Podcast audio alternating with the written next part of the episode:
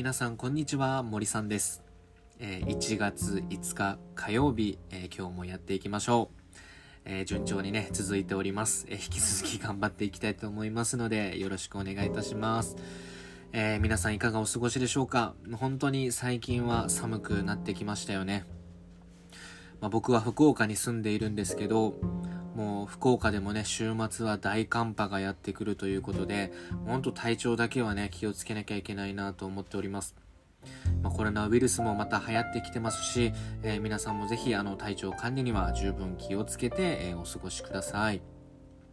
というわけで、えー、早速、えテーマ、えお伝えしていこうと思うんですけど、今日のテーマは、便利だけどつまらない日本というテーマでね、お話ししていきます。すごいテーマですよね。えー、まあ、これは何かと言いますとですね、えー、まあ、僕がその日本に住んでいる外国人に、日本はどうですかっていうような質問をいろんな人にしていったんですね。でそうした時に一番よく返ってきた言葉が、便利だけどつまらないだったんですよ。もうこれがね、僕はすごい印象的で、もう今でもね、よく覚えています。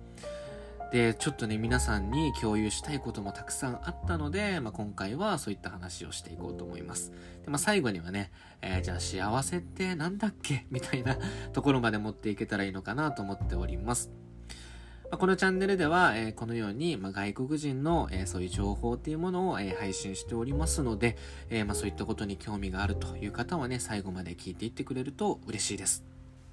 というわけで、え、行っていき、行ってみましょう。で、まあ、その、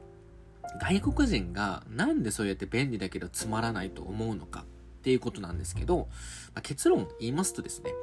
あの、日本って活気がないよね、元気がないよね、ということなんですね。うん。もうこれはね、本当にその通りだなって僕も思っています。で、僕がまあその印象に残った理由なんですけど、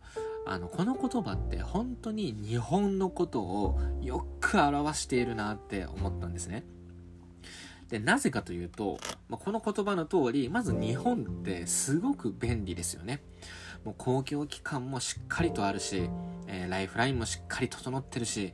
もう本当にあのお金とかはちょっと置いておいて、ま日本で生活する上で困ることってほぼほぼないと思います。ただしですね、えー、日本の幸福度ランキングってありますよね。あの世界の幸福度ランキング。そこで見るとですね、日本は先進国の中ですっごい下の方なわけですよね。発展途上国よりも幸福度は低かったりするわけです。ま、それを外国人の人たちも読み取ってるわけなんですよね。あ日本ってすごい便利だよねって、もうそこは日本本当に素晴らしいと思うって。だけど、日本ってなんかつまらないし、楽しくないんだよね、ということなんですよね。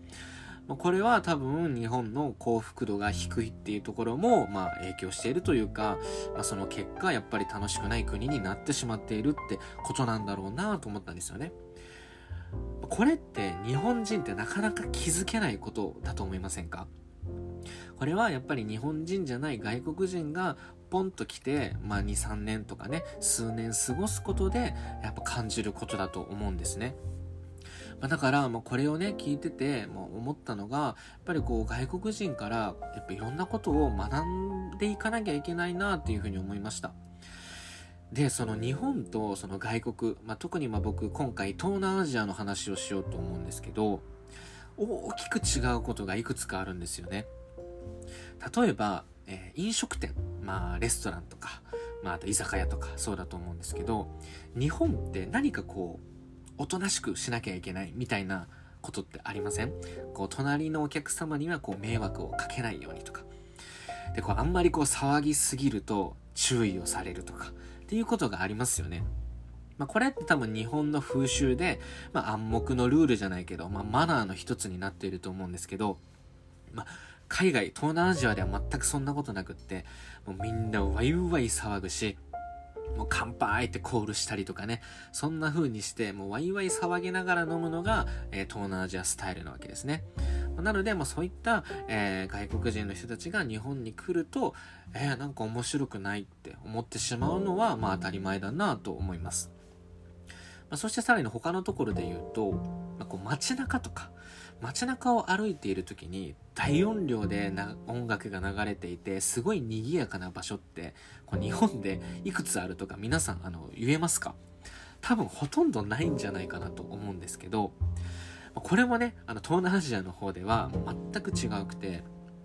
もう街中行けばもう大音量で音楽が流れていて、まアーケードとかそういったねこう商店街みたいなところに行けばもうワイワイ賑やかなえー、雰囲気だし、まあ、あとこうバーとかそういったところに行ってももう外に音がねダダ漏れするくらい大きい音楽を流したりしています。まあ、あと家のね、民家からもなんかこうカラオケが聞こえてきたりとかするんですよね。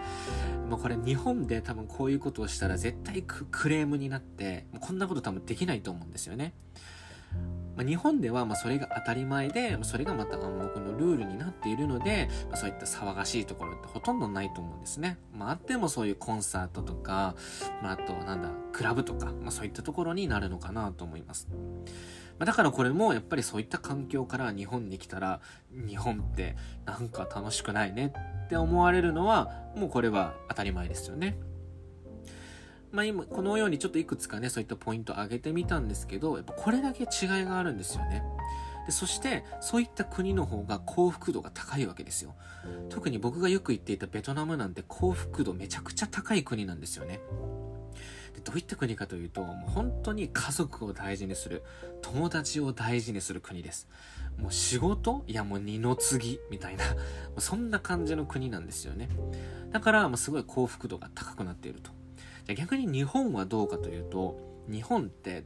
どちらかといえば多分仕事が第一だと思うんですよね。仕事優先、仕事が忙しいからとか、ね。そういう風な、えー、順位付けになると思うんですよ。仕事の後に家族とか。まあ、なのでこういったところで、まあ、幸福度の違いっていうのも出てきているのかなと思いました。こうやってね、外国人の話を聞くと、なんかこういろいろ学ぶことってありませんか？やっぱこう幸せに対する価値観とかも違うし、まあ、外国人は何をもってこう楽しいと思ってるのか、幸せと思ってるのかとか、まあ、そういったところが、えー、すごく僕にとって勉強になったところなんですよね。だから日本も、まあ、いい意味でね、もう外国人からいろんなことを吸収して学んで、えー、変えれるところは変えていっていけば、日本もどんどんこう幸福度がこう上がっていく国になるんじゃないかなと思っています。だってもうね、ベースはできているんですよ。もうとっても平和な国だし、えー、なんだろう、便利だし、ね。便利な国なので、あとはそういう幸福度だけを上げていくことができれば、もう日本って多分世界一の国になれるんじゃないかなと思うんですね。まあ、そういったところを今こう外国人って日本にたくさん来ているので、まあ、いい意味でね、こう影響を受けながら日本もこう変わっていくことができればいいのかなと思いました。まあ、なのでね、えー、こういうような話っていうのは外国人からしか聞けないことなので、まあ、皆さんも日本で外国人とかと会ったりしたら、ちょっとね、えー、話しかけてみてください。そして日本のいいところ、悪いところとかね、ぜひ聞いてみてください。というわけでね、えー、まあ、最後まとめていきますけども、まあ、日本は、え便利でつまらない国と外国人から思われていると。で、まあ、その理由は、っぱり日本って活気がないよね。なんか元気がないよね。もっと家族のこと大事にすればいいのに、もっとこう楽しく遊べばいいのに、騒げばいいのに、みたいな。まあ、そういうところから、まあ、来ていると。まあ、だから日本も、まあ、日本人が、ま、しっかりそういったところも学びながら、はめ外すところははめ外して、もうワイワイ騒いでいいじゃんって。まあ、なんかね、日本人ってこう、おとなしいし、こう、なんかね、こう、深く考えすぎてしまったりとかしちゃいますよね。まあ、そういったところをもう取っ払って、もうどっか遊びに行っちゃおうよみたいな、まあ、そういう感覚をもう少しこう日本もね、持てればいいのかなと思って、まあ、今回の話をさせていただきました。はい。というわけでね、えー、このように外国人の情報、ね、特に日本に住んでいる外国人の情報っていうのをこれからも配信していきますので、ぜひね、そういった興味ある方はぜひフォローしておいてください。というわけで今日も10分喋りきりました。はい。毎日続けていけれるようにね、えー、頑張ってまいりますので、まあ、ぜひよろしくお願いいたします。というわけでまた明日会いましょう。バイバイ。